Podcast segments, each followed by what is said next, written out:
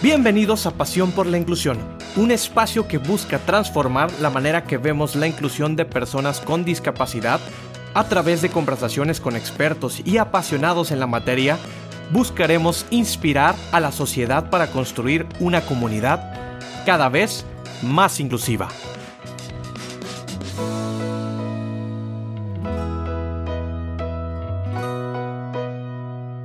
Hola, bienvenidas y bienvenidos a Pasión por la Inclusión. Hoy en nuestro onceavo episodio.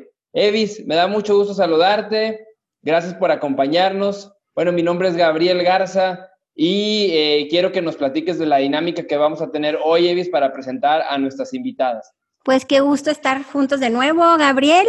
Y pues sí, hoy vamos a tener eh, una dinámica con dos invitadas muy queridas y muy admiradas dos mujeres líderes en nuestra comunidad y mucho más allá de nuestras fronteras. Están con nosotros Claudia Patricia Martínez Lozano y María Ángel García Ramos Guadiana. Entonces, quisiéramos lanzarles el reto de que en un minuto y medio puedan ustedes presentarse a nuestra audiencia. Entonces, vamos a empezar ahora sí que por orden alfabético con Claudia Patricia. Entonces, Patti Martínez, corre tiempo. Muchísimas gracias, primero que nada, por la invitación y pues rapidito. Yo soy Claudia Patricia Martínez, soy licenciada en Ciencias Computacionales, soy egresada de la Facultad de Ciencias Físico-Matemáticas de la Universidad Autónoma de Nuevo León, fundadora de la Federación Unidea, Universitarios con Discapacidad en Acción y pues Trabajo también en el Centro de Innovación y Recursos para la Inclusión de la Universidad Autónoma de Nuevo León y a partir del 2016 pues soy presidenta del Consejo Estatal para Personas con Discapacidad aquí en Nuevo León. Eh, te sobró tiempo. Ya ven, Muy bien. y nada furiosa. Me faltó decir que te, que te dieron la medalla del mérito cívico, pero tipo X. Tipo. Ah, muy bien. Pero X. Ya Y muchas dicho. gracias por, por acompañarnos. Bueno, ahora vamos con María Ángel. Pues muchísimas gracias, de verdad, que, que, que padre estar aquí con ustedes el día de hoy. Pues yo soy María Ángel. Em, yo soy una activista por los derechos de las personas con discapacidad. Al día de hoy me toca eh, ser la líder de la Oficina de Diversidad e Inclusión del TEC de Monterrey, eh, dentro del Centro de Reconocimiento de la Dignidad Humana. Eh, al mismo tiempo, también soy fundadora del Movimiento Mujeres Mexicanas con Discapacidad, que es una organización que hemos hecho en favor de empujar y darle una luz a todos los temas de género y discapacidad.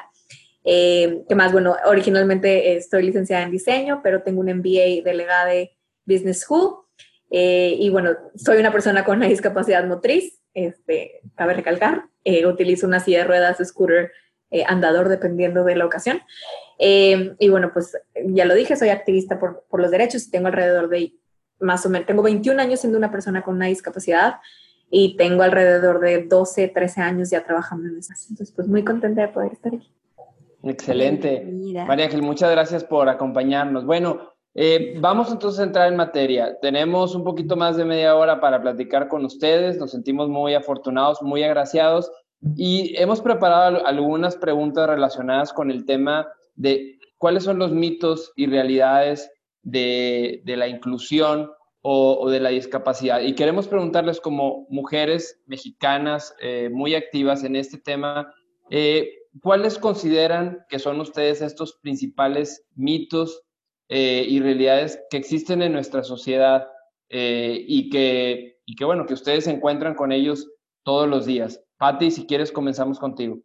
Muchas gracias. Pues la verdad son muchos, son eh, principalmente en la cultura, porque generalmente la persona que no está relacionada con alguien con, con una condición de discapacidad, pues no se, no visualiza el alcance de la persona y se enfoca en la condición de discapacidad. Es por ello que pues existen muchos tabús todavía heredados de- del pasado en el tema y que realmente no, no, no visualizan el potencial de la persona más allá de la condición. Y pues influyen muchísimas cosas y lo, yo creo que durante todos estos años que llevamos en el tema lo, lo hemos visto y lo hemos comprobado. Yo también tengo una condición de discapacidad motriz, es mielo meningocele, es una condición congénita de nacimiento y tuve la fortuna, ya no digo los años de experiencia porque me quemo, pero tuve la fortuna de contar con unos padres maravillosos a la fecha que, que siempre están ahí para impulsarme, apoyarme y crearme esta visión de que con o sin discapacidad, tú primero que nada eres una persona y vas a llegar a donde tú quieras. Te vas a esforzar el doble, definitivamente, pero depende de ti ese esfuerzo, depende de ti esas ganas y depende de ti que utilices las herramientas a tu alcance, llámense morales, económicas, físicas, las que tengas para con ellas impulsarte a alcanzar tus objetivos. Y yo creo que esa visión no siempre está en todos y muchas veces ese miedo o esos miedos heredados de repente de esta misma cultura hacen que te ciegues tanto la familia como el entorno, como la propia persona con discapacidad. Y entonces, más que soluciones, vemos la problemática y nos enfocamos en ella. Y yo creo que es muy, muy, muy importante que entre la cultura en general sepamos, primero que nada, el respetar. Quisiera decir empatía porque es una parte también muy importante para poder respetar hacia la persona con discapacidad, pero pues sí es una combinación de, de varias cosas, pero principalmente yo creo que está en la propia persona con discapacidad reconocer sus alcances y buscar esas herramientas que le permitan desarrollarse. Gracias, Pati. No, hombre, a ustedes. Adelante, María Ángel, porque después ya no te dejo hablar, mana, ya sabes. yo diría que, que, fíjate que uno de los, de los mitos que yo creo, de las narrativas que existen, ¿no? Estos estereotipos o mitos particulares de la comunidad con discapacidad, yo diría que se cree que las personas con discapacidad somos como seres rotos o incompletos, ¿no? No somos seres totalmente completos. Y esta narrativa yo, que hemos estudiado bastante, es, pues realmente viene de, de nuestra historia. Si nos ponemos a pensar, pues en los 1800 era, estaba ok que institucionalizaran a las personas con discapacidad de manera legal y que las, eh, que las pudieran eh, esterilizar, ¿no? Y sigue sucediendo al día de hoy, ¿no? Y en, en la Segunda Guerra Mundial se murieron casi 145 mil personas dentro de un proyecto, las cuales mataban a las personas con discapacidad por no considerarse como dignas, ¿no? Personas completas. Entonces, si nos vamos a la historia, hay muchas historias terribles de terror que, que al día de hoy siguen sucediendo, ¿no? Pero creo que eso es lo que nos ha llevado al día de hoy a pensar que no somos seres completos. O sea, al día de hoy en las novelas vemos a la comunidad con discapacidades, la persona llora y dice frases como prefiero estar muerto, ¿no? Este, o las, o las em, eh, al final este, pensamos o los estereotipos de las comunidades con discapacidades y por eso no los incluimos en lo laboral. Entonces, esto que dice Pati de, de que al final las propias familias, ¿no? La propia persona con discapacidad se crea, se cree más bien todos estos, estos mitos, es porque tiene una razón de ser que tienen mucho tiempo sistemáticamente considerándonos de esa manera, eh, vaya, como que valemos menos, ¿no? Yo creo que ese es el, mito más, más, más importante, ¿no?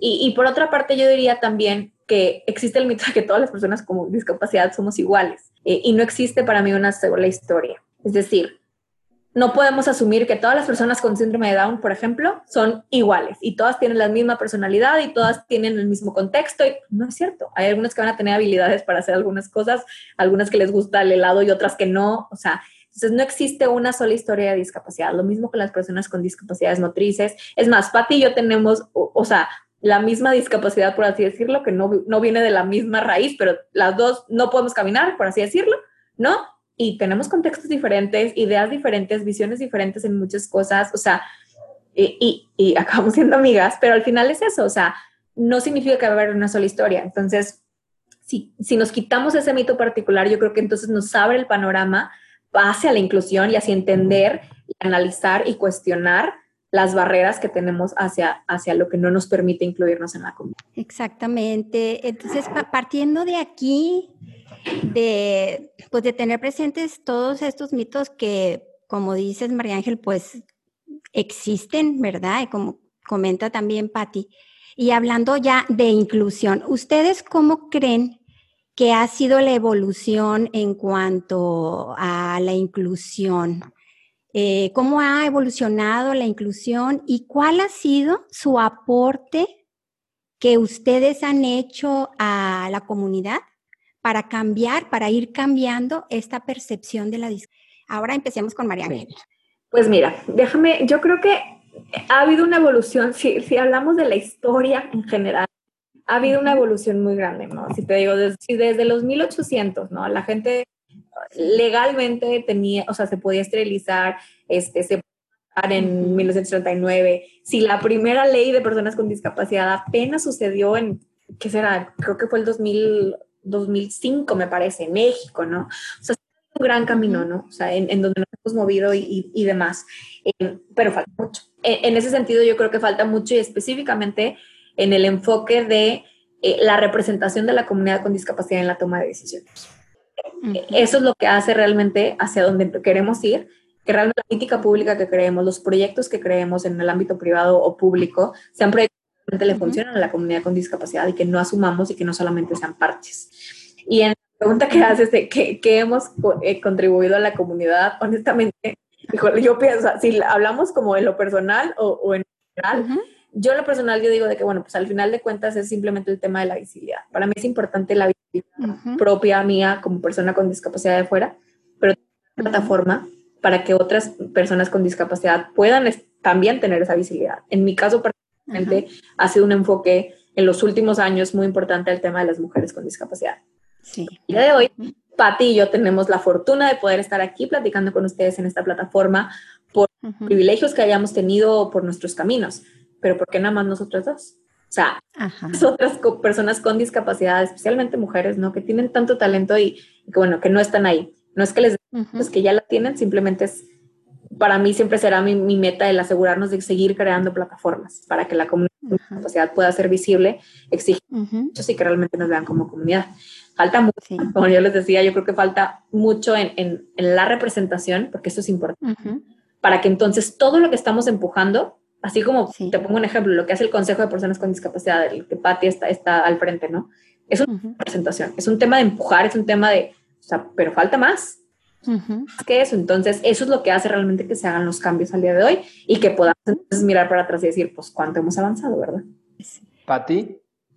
Pues sí, como, como comenta mi compañera María Ángel y amiga, pues definitivamente este tema tiene que ir trascendiendo de poco en poco y sobre todo con este cambio de chip. Hablábamos de las diferentes pues formas de visibilizar a la discapacidad desde el pasado y que el tema, por no ser la propia persona con discapacidad, o, verse un, frente conjunto, porque esto no es de uno, sino de muchos factores involucrados y todos sumados en un mismo frente, ¿no? Yo lo visualizo mucho con, el tema de, la mujer, que muy, muy exitosamente lo está llevando actualmente María Ángel en el tema de mujeres y discapacidad, pero sí en, en general con mujeres, por ejemplo, cómo nos veían en el pasado a la mujer per sí, por solo ser mujer entonces también pasa con el tema de la discapacidad. Por solo tener una discapacidad, te quieren meter en un cuadrito, en una concepción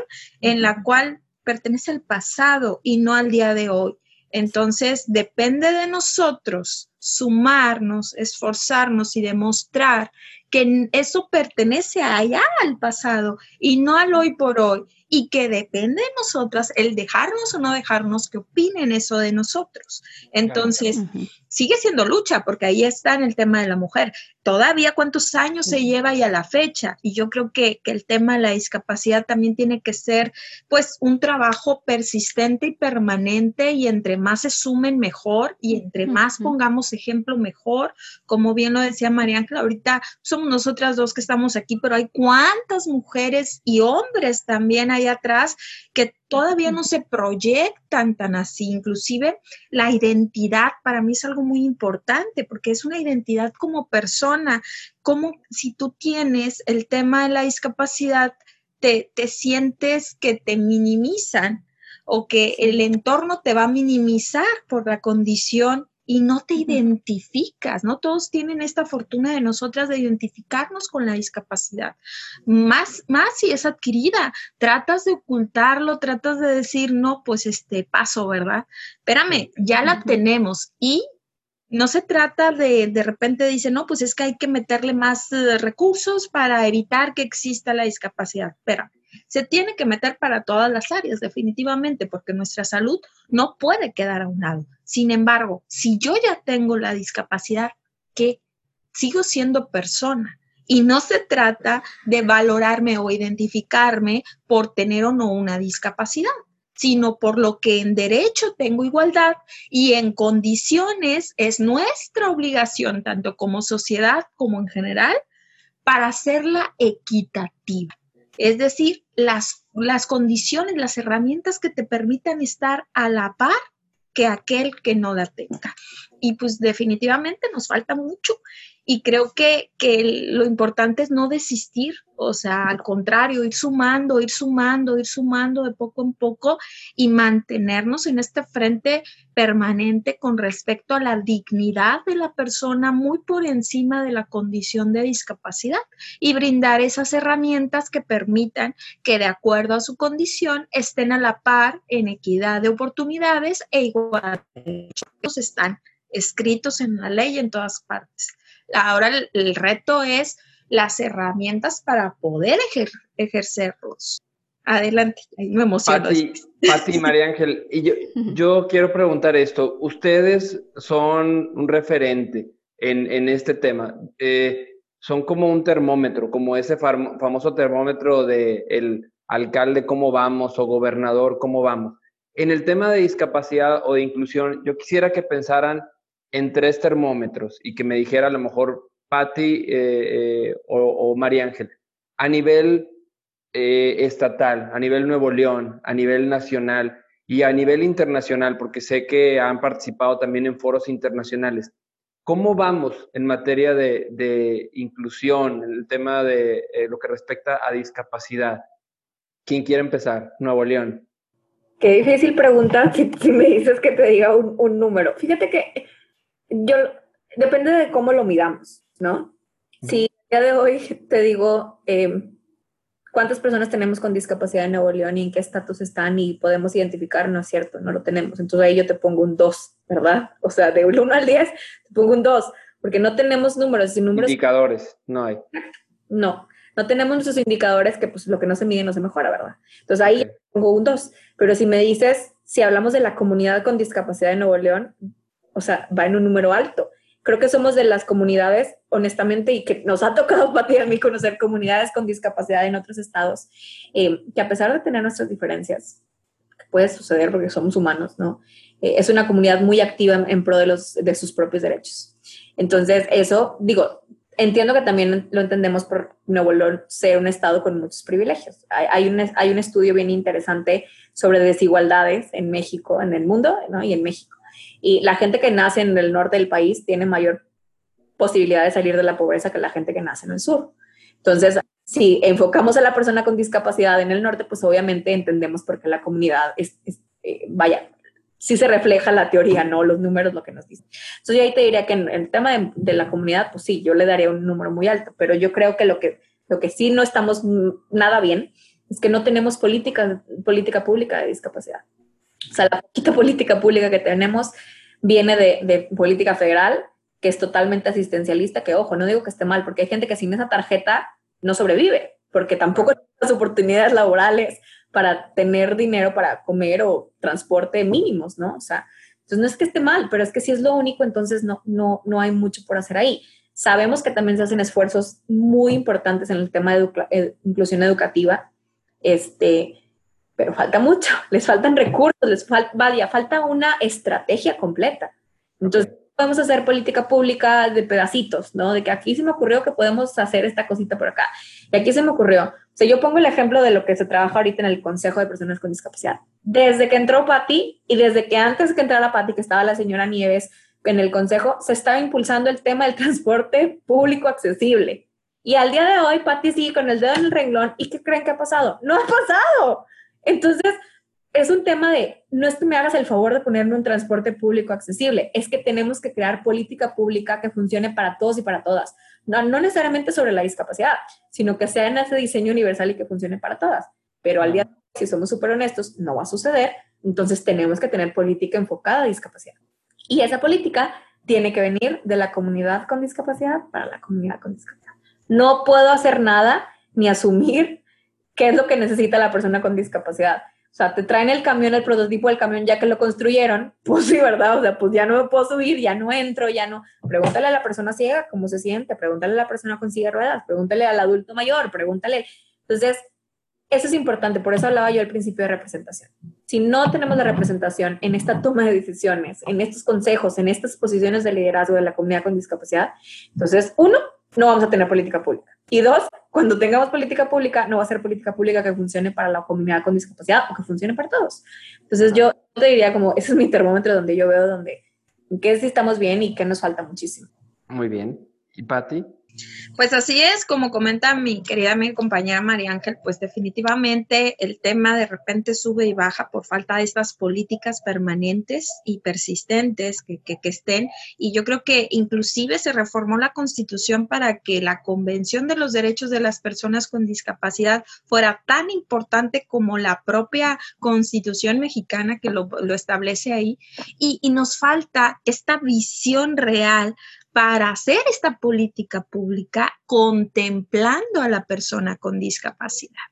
Porque si lo ven, si lo perciben recientemente, también un gran amigo y compañero Ixtoc Hinojosa ha estado luchando para que nuestro derecho no solamente a votar, sino a ser votados, también sea considerado dentro de los colores de todos los partidos habidos y por haber. Sin embargo, hay resistencia. Ahora resulta que pareciera que nos van a usar los partidos para manipularnos cuando de tiempo atrás sabemos que era típico la foto, la silla, el objeto y bye, cuando lo que queremos son las avenidas, el transporte, la educación. Así es, lo laboral, nuestros derechos, no más, no menos, no es un favor. No es un favor.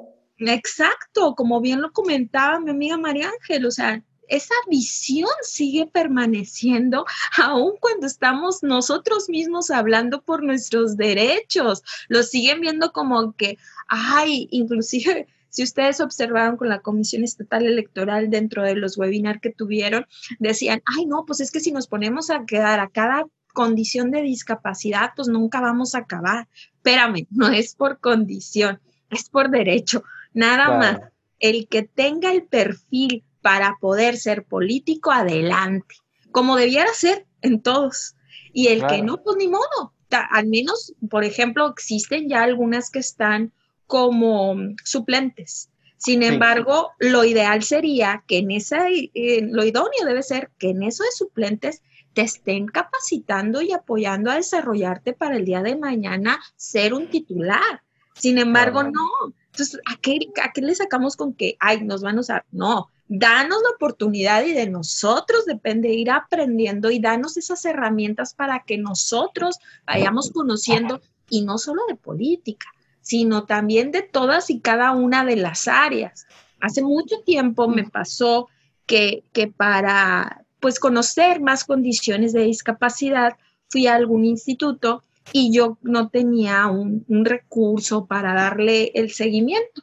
Sin embargo, yo quería ser voluntaria y, y, la política en ese momento no lo permitía. Entonces era bastante incongruente y creo que así sucede. Depende el que esté ahí, porque ahorita, gracias a Dios, esa institución, a, a Dios, esa política ya la reformó para ser coherente con su, con su visión y misión. Entonces, yo creo que eso debe ser en todas las áreas. En todas y cada una se debe de tener, si bien una investigación, un seguimiento para poder crear esas políticas, la participación activa, proactiva de la persona con discapacidad e inclusive si gustan de las familias y de las personas cercanas a la discapacidad, pero proactiva, no nada más de juzgar lo que nos falta, sino de aportar en cómo sí lograr alcanzar nuestras metas y objetivos para tener esta inclusión real de igualdad de derechos y equidad de oportunidades. Entonces, yo creo que depende mucho de este gran ejemplo que nos está dando María Ángel, que todo el equipo de Unidea, la universidad, el TEC, el propio consejo, EFETA y todos nosotros estemos poniendo y proyectando para sumar, sumar y sumar hacia la visión real, correcta y digna hacia la persona con discapacidad. Pati, yo ahí nada más agregaría algo, algo chiquitito, o sea, yo, sí, adelante daría todo lo que acabas de decir porque lo dijiste tal cual. Yo creo que ahí eso nos hace cuestionarnos entonces las meritocracias. O sea, cuando hablamos de la meritocracia es de que el que, el, no, pues es un tema de talento y el tema del que el mejor lo hace es el que va a tener la posición laboral o el que va a ser el candidato, ¿no? Cuando en realidad no es cierto, porque no todos estamos en la misma línea de salida y especialmente la comunidad con discapacidad. O sea, nos lo dice la encuesta nacional de discriminación. El grupo, el grupo mayormente discriminado es la comunidad con discapacidad junto con las comunidades indígenas y el grupo interseccional más discriminado son las mujeres con discapacidad. Entonces, no es cierto que todos tenemos la misma línea de salida y que si le echamos ganas vamos a dejar de ser pobres y que le echamos ya ganas vamos a ser candidatos, ¿no? Sí tienen que haber estas acciones afirmativas o estas cuotas, yo creo que sí, pero con la visión de que tienen que quitarse. O sea, yo te la pongo para que entres a la fiesta, ¿no? Para que puedas entrar. Ya después, entonces, que ya vemos que ya es más fácil que todos entren, pues quítalas. Pero si no existen estas acciones afirmativas y si no nos empezamos a cuestionar estas meritocracias y, como estas visiones de lo que tenemos como idea de discapacidad, te, usamos para, pues igual y si voy a hacer la que abre la puerta, perfecto, o sea, pero con asegurar que lo que, como lo estamos haciendo, pueda dejar la puerta abierta para los que vienen detrás de mí. Entonces, eso es importante, cuestionarnos también, porque creo que estamos muy acostumbrados a, porque somos minoría, entre comillas, una cuarta parte del mundo, ¿verdad? Así que tú digas qué minoría tan chiquitos somos, no somos. O sea, estamos acostumbrados a aceptar lo que se nos da, ¿no? Si se nos da la oportunidad, si el gobierno me abre la puerta, sí, pero tampoco estamos, estamos como, no nos han enseñado a cuestionar. Entonces, esta parte que decía Patti, súper importante, que a mí me parece súper importante, el tema de la exigencia de los derechos simplemente por, porque somos y porque existimos y porque estamos. Entonces, no es que me hagas el favor porque ahí hay lo que sea su voluntad, señor gobierno, sino es porque, porque lo merezco, así como el que tiene la oportunidad de estar aquí, que no tuvo todas estas barreras, eh, yo pueda estar aquí, ¿no?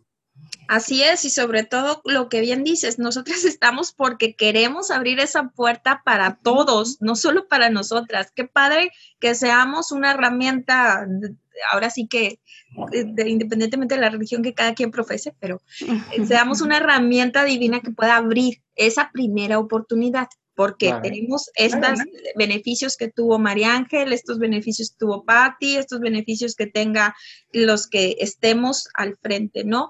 Pero y luego es, la intención es abrirle los ojos a aquellos que no la han tenido y la exijan en la educación, en lo laboral, en todas las áreas transversales que tocan a nuestros derechos. y, es lo que realmente nos tiene y nos motiva para seguir impulsando y detrás y detrás del tema, porque nos importan todos que números, aunque no los tenemos actualizados bien, sabemos, y aparte los que mencionábamos que todavía no nos identifican como, o sea, no se identifican como propia persona con discapacidad, y, hablemos de la motriz visual, auditiva, intelectual y psicosocial, que es una de las más importantes y más, pues, silenciosas, por invisibles, por así decir, así es. Entonces, pues, tenemos que, que, que realmente visibilizar esa identidad por derecho y dejarnos esa mala historia del favor, de, nada. Es nuestro derecho y punto. Tú tienes casi, casi, yo me siento con la obligación moral de apoyar y de abrir puertas para todos los, los conciudadanos con discapacidad. Y, te decían números, aunque no los tenemos actualizados, pues bien podríamos decir que los últimos, así bajita la mano que tenemos de INEGI, pues llenarían todo Santa Catarina, más o menos. Los de aquí de Nuevo León serían todo Santa Catarina lleno. Así es que imagínense, bien que mal no somos ni tampoco, como bien decías, un cuarto de la población. Entonces, no, no vamos por cantidad, sino por calidad calidad de esos derechos que todos merecen. Y de todo esto que han mencionado, sí, no, no, adelante, adelante, María Ángel. No, yo nomás digo y que lo que puedes ver puede ser, o sea, creo yo que me muero, vienen los aliens por mí, o sea, ¿verdad? o sea, no es como que qué padre que, la, que el mundo le abrió las puertas a María Ángel. Pues sí, la verdad, pero que quede como, o a Patti, ¿no? O sea, que quede la instancia sistemática de que no solamente las que, las que quieren abrir la puerta y dejar la puerta abierta, porque si yo puedo ver que alguien está haciendo algo con una discapacidad y que a mí el mundo se la pasó diciéndome el mundo entero, el sistema, que yo no podía o que yo no valía o que yo no era suficiente, al ver a alguien con una discapacidad yo puedo decir, ah, mira, yo, yo también puedo, o sea, esas cuotas y todo todo lo que hablábamos, pues, para eso son, para que se abran esas puertas y lo que puedes ver, no necesariamente textual ver, pero lo que puedes ser. Pues yo creo que definitivamente ambas han abierto camino y han abierto muchas puertas, o sea, por supuesto que así ha sido. Y, bueno, siguiendo con este tema de, la inclusión y de todo esto que ustedes han mencionado, ¿verdad? Que mencionaron eh, desigualdades, políticas públicas, eh, la falta de participación de las personas con discapacidad, la visión, etcétera. ¿Cuál de estos, de todos ellos, consideran ustedes eh, que pudiera ser, si lo pudiéramos comparar con algo, qué pudiera ser el cáncer de la inclusión?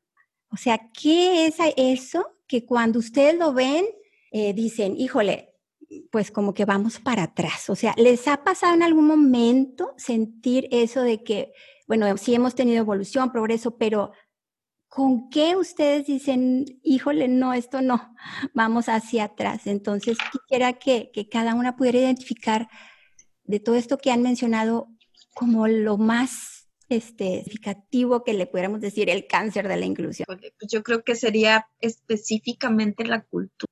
La cultura. Porque de esa cultura parte el que yo te vea solo asistencialista o con derecho o que una instancia te maneje con derecho, otra instancia te maneje con asistencialismo, otra como cada quien se le ocurra. ¿no?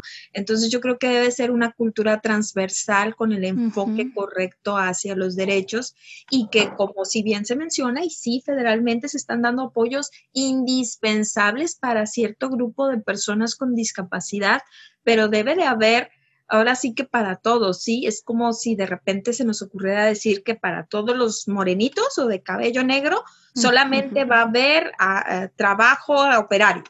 Pues cañón, ¿verdad? Porque va a haber morenitos y pelo negro y pelo guairo y altos y flacos y de todo que van a para esa área y otros que vayan a luchar por algo más, que se les brinde la oportunidad, que eso es eso es obligación desde arriba, ¿no? El, brindar la oportunidad para que independientemente de tu estatura, tu peso, tu color, tu condición de discapacidad, tu, tu gusto, este, tu preferencia sexual, etcétera, e inclusive si eres o no eh, de alguna etnia, haya esa oportunidad para que tú puedas abrirte a, a tomar esos derechos que tenemos y que podamos realmente disfrutarlos como la ley nos lo plantea. ¿no?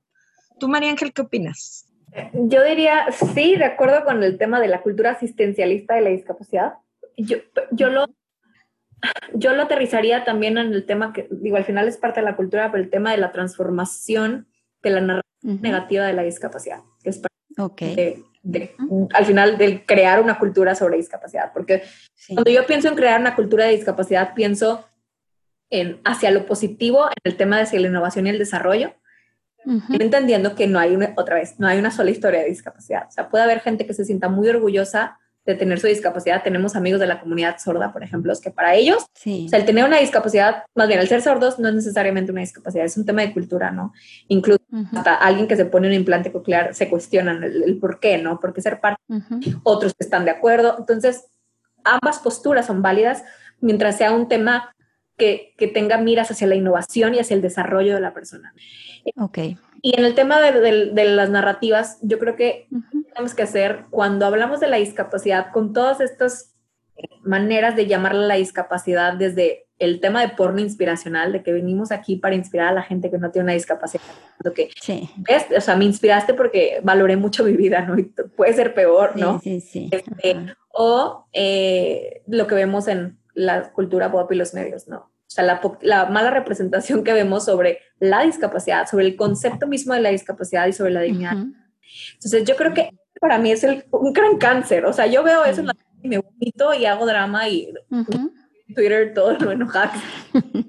es posible y ya empiezo a tagar gente porque creo yo es importante levantar la voz cuando vemos situaciones que atentan, a, por muy chiquitas que sean, contra la dignidad de la persona con discapacidad. Desde estacionándose en un lugar para personas con discapacidad que no necesitan, hasta una telenovela eh, que, que, tiene una visión de la persona con discapacidad lastimosa, hasta pesados de los medios de comunicación que hablan con, con este, palabras como superar la discapacidad o este, estas narrativas Padece discapacidad y ya sabes. ¿Cómo?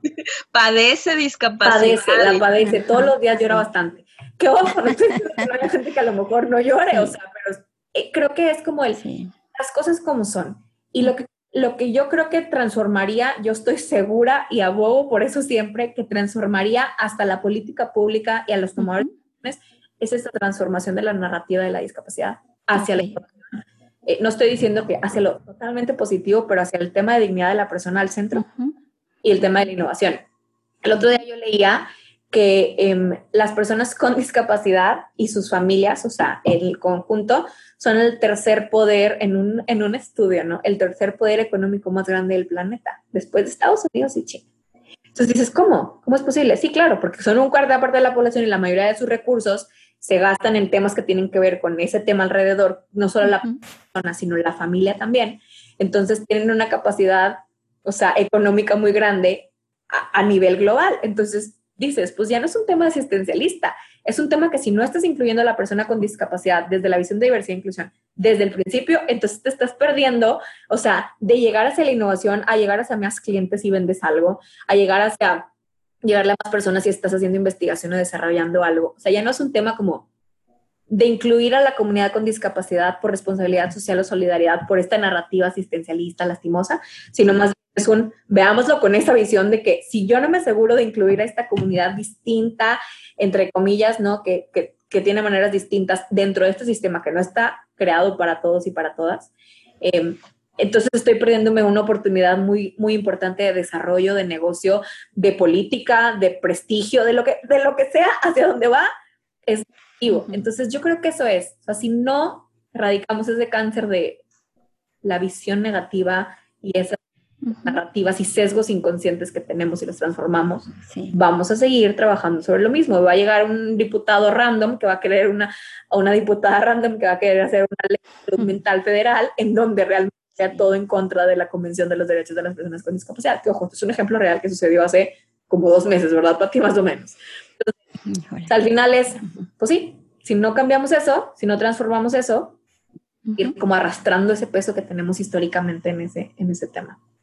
Y hay dos factores también muy, muy importantes dentro de lo que estábamos platicando que, que tienen que ver. El primero que no podemos dejar de tener en, en, la vista es que la discapacidad, la condición de discapacidad, no es exclusiva de aquellos que nacieron o que están enfermos y por esa enfermedad derivó en una condición de discapacidad, sino que realmente en cualquier momento, en cualquier lugar puede o no dar una condición de discapacidad, ya sea eh, momentánea o permanente. Entonces, eh, no estamos teniendo esa visión de que es algo, no una amenaza, es una realidad. Y que lejos de temerle, debemos de capacitarnos para que en un momento dado, si nos llega o no a tocar con alguien cercano o a nosotros mismos, qué tan preparados estamos para seguir adelante con nuestra vida como persona, independientemente de la condición de discapacidad.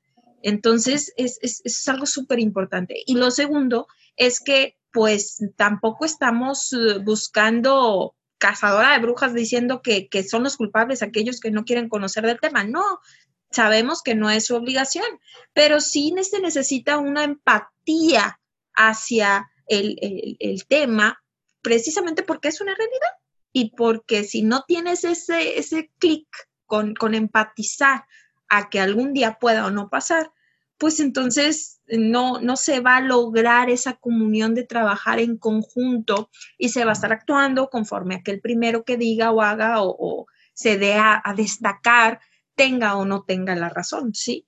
Entonces, yo creo que, es muy importante que sí lo tengamos siempre tanto en mente como en vista y no por lástima, por todo lo contrario, como bien lo hemos estado hablando María Ángel y yo, es una realidad, son derechos, es, es el, el, ejercicio de nuestros derechos con las herramientas pertinentes y que si nosotros mismos no hablamos, pues ahí está, tanto los medios de comunicación que los adoro, que siempre están ahí, pero pues nos traen con un tema que por más que se les dé hojas y hojas y se les pase ligas y comprobaciones de por qué es la única palabra correcta, pues la cambien. Y que si sea por espacios y por lo que sea, no, es por dignidad, o sea, vas a poner la palabra correcta y punto. No es porque sea cuestión de, de que la redacción dice, el espacio queda. A ver, entendamos que es precisamente ese respeto y no ese favor el que tenemos que tener en mente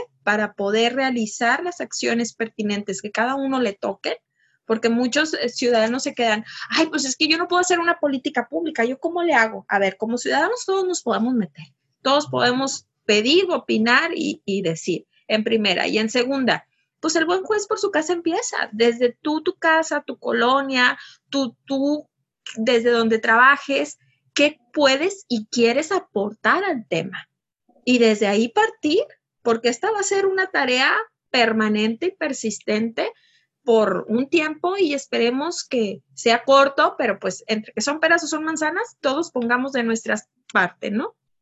Patti y María Ángel, bueno, pues eh, en Pasión por la Inclusión, en nuestro podcast de FETA, eso es lo que estamos buscando hacer justamente. Eh, generar un poco el cambio en la cultura, que decía Patti, que ese era uno de los cánceres que ella mencionaba, y, cambiar la narrativa, una narrativa positiva en vez de una narrativa negativa, como decía María Entonces, estamos por eso muy contentos, eh, Evis y yo y toda la gente de FETA, de, tenerlas el día de hoy. La siguiente que les, les, voy a lanzar, más que una pregunta, es, les voy a echar flores. Les voy a echar, es, como un comentario positivo para hacer un preámbulo aquí antes de continuar. Y yo platicaba con Evis cuando estábamos hablando un poco de, este podcast, la preparación. Le decía a Evis que, tenía muchas ganas de, hacerles una pregunta así. Eh, voy a tomar un poco de las palabras que decía ahorita María Ángel, que decía que a veces pensamos que las personas que tienen una condición de discapacidad, decía María Ángel que son, son personas rotas. Me, llamó la atención, ¿no? Como que, como que están sufriendo. Y, y yo le decía a Evis que cuando me toca conocer a alguna persona como Jorge Font, que nos tocó entrevistarlo, o, ahora el caso de, de, de Patti y de María Ángel, yo veo que son mentes que, que, van a tanta velocidad, son mentes brillantes, que, están haciendo muchas cosas, que llega un momento que si los estás viendo, como que la silla de ruedas como que desaparece, ¿no? Como que se va difuminando y, y, y yo veo como unas alas muy grandes, ¿no? Porque es gente que con su mente vuela muy alto, ¿no? Con sus ideas, con todo lo que nos están compartiendo. Entonces, esas son unas, flores, unas florecitas que teníamos para ustedes en, este comentario. Y, la pregunta va, va a esto. Ustedes cuando sueñan, eh, eh, cuando tienen sueños de, consigo mismo, ¿no? De, ustedes mismas, ¿cómo, cómo, cómo se sueñan? O sea, se, sueñan eh, físicamente como en una silla de ruedas o volando o corriendo. Quisiéramos que, nos compartieran un, poco de, eso, ¿no? ¿Cómo es la perspectiva fuera de la realidad? En la realidad entendemos a todos los retos que se enfrentan, pero ¿cómo es, por ejemplo, en ese mundo imaginario? Pati y María. Pues en mis sueños soy yo.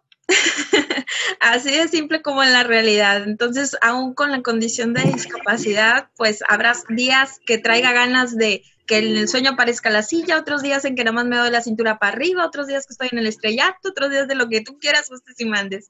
Pues es al fin sueños, ¿no? Entonces, pero con cuestión de, futuro, de presente, de perspectiva, pues así, porque yo sí me identifico tal cual con mi condición de discapacidad e independientemente de que la tenga o no, sigo siendo Claudia Patricia.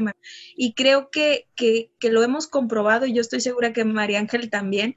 A mí una anécdota en particular este, me, me dejó muy claro que, que no es la condición de discapacidad no es como cambiar el color del cabello o el corte, o, es parte de mí y, mientras yo me pueda cuidar y, el, hecho de conocer mi condición de discapacidad es pues para saber el límite hasta dónde en cuestión física y hasta dónde con herramientas pertinentes para alcanzar el objetivo que yo tenga, independientemente si sea físico o no.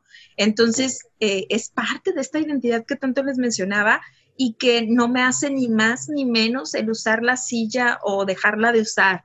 que en mis sueños, tanto de perspectiva como bajo las sábanas, pues son con o sin una discapacidad, va detrás del objetivo, detrás de lo que quiero, detrás de lo que soy ahora y quiero ser mañana y quiero preservar de mí hoy y siempre y lo que quiero superar de mí hoy y siempre, porque no hay que olvidar que somos seres humanos y como tales pues tenemos tanto virtudes como defectos y no tiene nada que ver con la condición de la discapacidad, sino todo lo contrario.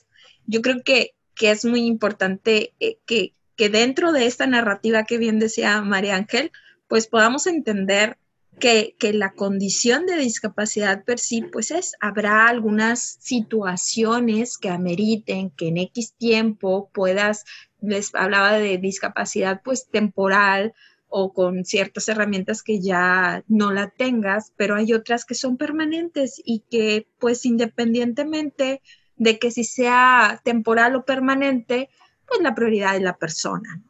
Y precisamente de ahí es que parte el sueño, de la persona, qué quiere ser, qué quiere tener, qué quiere lograr, qué, qué quiere, ¿no? Tanto es bajo las aguas como en el día a día. ¿O no, María? Gracias. Sí, yo, fíjate que en mi caso, yo adquirí mi discapacidad, o sea, un día, de un día a otro adquirí mi discapacidad. Entonces, yo tengo muy, muy claro y no sé, y a veces yo le preguntaba esta pregunta a mis amigos ciegos, a mis amigos sordos de que los ciegos, de que ¿tú cómo, tú cómo sueñas? O sea, si no puedes ver, o sea, explícame, ha sido como conversaciones muy interesantes, ¿no? Particularmente en mi caso es, yo la mayoría de las veces me sueño sin una discapacidad, o sea, yo creo que poquitas veces... Eh, a veces estoy con la silla, ¿no? Por situaciones muy particulares en mis sueños particularmente, ¿no?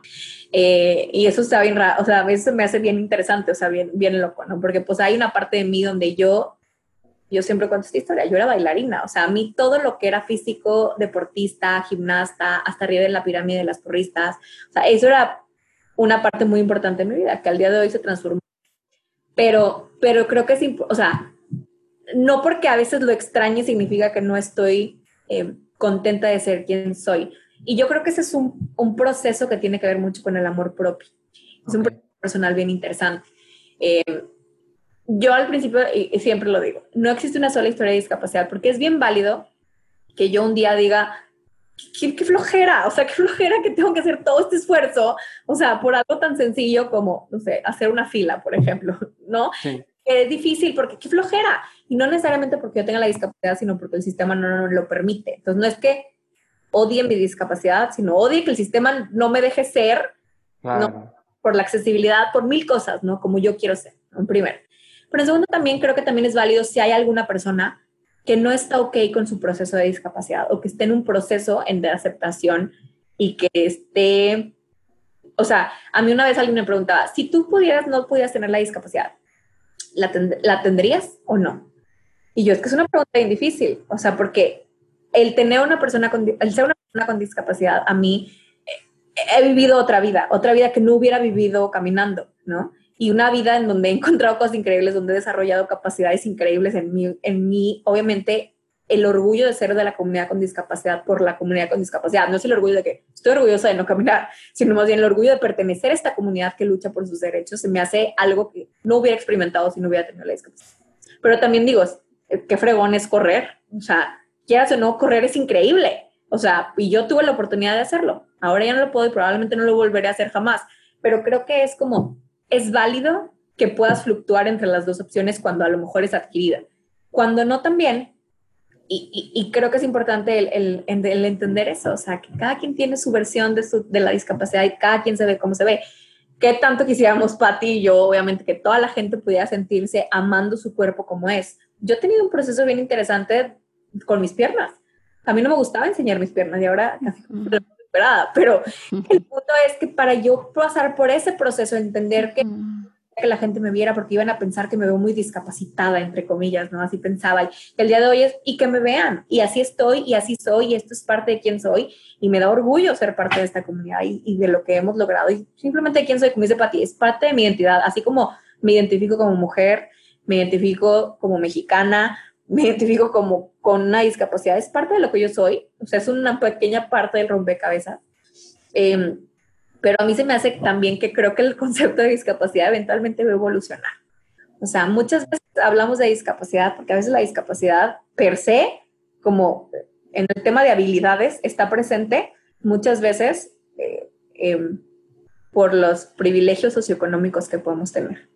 Y yo lo digo porque Hugh Herr, el mero mero de robótica de MIT, tiene unas piernas biónicas y él cuestiona mucho este concepto. Y yo, pues sí, porque el día que todos tengamos las, o sea, los aparatos o las para poder hacerlo, pues no va a haber tal cual una limitante. Y entonces quienes tienen, por ejemplo, son sordos y son parte de la cultura, entonces eso no se va a ver como limitante, porque al final va a ser una manera distinta de hacer las cosas, una diversidad funcional o una diversidad, este, neurodiversidad o etcétera, ¿no? Que al día de hoy más o menos le llamamos así. Entonces yo creo que es un, un concepto que eventualmente va evolucionando y a lo mejor un día no hablaremos de discapacidad, será otra cosa, ¿no? Pero, pero al día de hoy es importante hablarlo para que hablemos de lo que falta de la falta de derechos y también de la aceptación. O sea, creo que es un proceso, ¿no? Y también salir del closet, entre comillas, teniendo una discapacidad y más de las discapacidades que no se ven, o que aunque vean tú oficialmente digas, ok, la tengo, véanme las piernas, ok, la tengo, aquí es situación, véanla, ¿no? O sea, es también un proceso. Entonces también creo que es como muy interesante cómo cada una de las personas lo lleva, sus familias. Pues qué, delicioso estar ahorita platicando así de cosas así ya como bien personales de cómo, cómo, cómo te sueñas. Y pues esta pregunta también va por ahí más o menos. Este, quisiéramos preguntarles, yo quisiera preguntar, eh, ¿cómo quisieran ser recordadas? ¿Cómo quisieras que te recordaran, María Ángel? Yo quisiera que me recordaran como una persona que fue feliz y que amó que María Ángel vino a este mundo y amó. Pase lo que se la pasó sensacional, digo, que dejar un legado en estos temas de discapacidad y poder abrir la puerta me encantaría, pero creo que es más en el ego. Creo que lo importante sería como el, que amé y al amar, pues abrir, al amar abrir las puertas a, a, que otra gente también pudiera ser feliz, no pudiera sentirse plena o amarse o amar al mundo. Entonces, ¿qué en mi cajita cuando me muera de que María Ángel amó y, y que fui feliz? Eso me encanta. Y le gustaba de Killers también me fascinaba. Y, son de kilos, yo creo. ok, ya quedó grabado eso, ¿eh? Patti, ¿cómo quieres que te...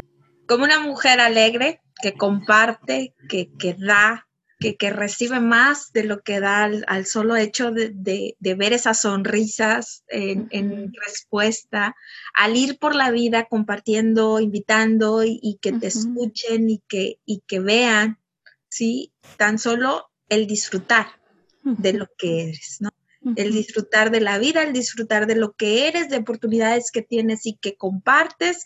Y, me encantaría que así me vieran, ¿no? Como una herramienta realmente de, del disfrute de esta vida.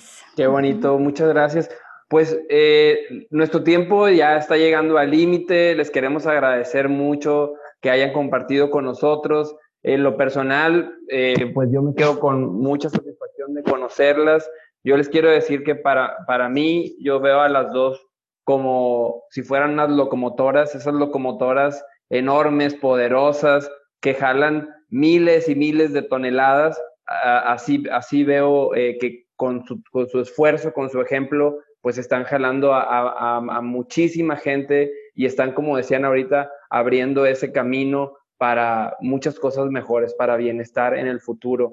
Eh, Patti, eh, me encantó conocer tu historia, María Ángel, me encantó conocer también tu historia, y Evis, pues muchas gracias por acompañarnos otra vez en este onceavo episodio de Pasión por la Inclusión. No sé, eh, María Ángel y Patti, si quieran cerrar con algo para despedirse. Pues con eso, ¿no? De, ser apasionado siempre con la vida y, y de compartir esa pasión para el bien de todos, ¿no? Adelante, amiga.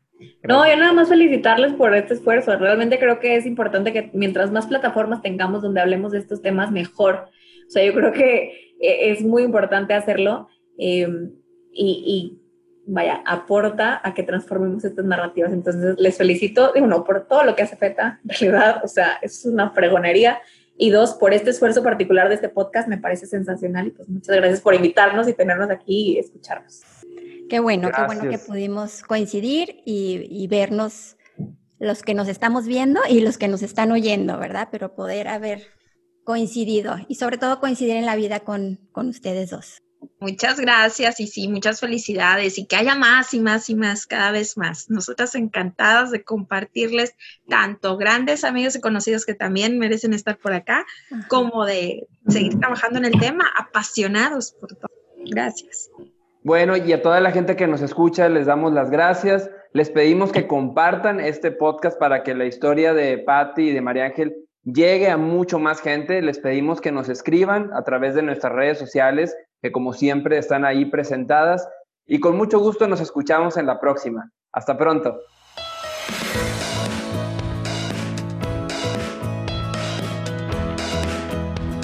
Muchas gracias por haber escuchado este episodio de Pasión por la Inclusión. Si quieres apoyar esta causa, te invitamos a hacerlo en www.efeta.edu.mx. Nos gustaría leer tus opiniones, escríbenos al correo hola arroba efeta.edu.mx. También síguenos en nuestras redes sociales arroba efetaabp. Estamos en Facebook, Twitter e Instagram y así podamos construir juntos una comunidad cada vez más inclusiva.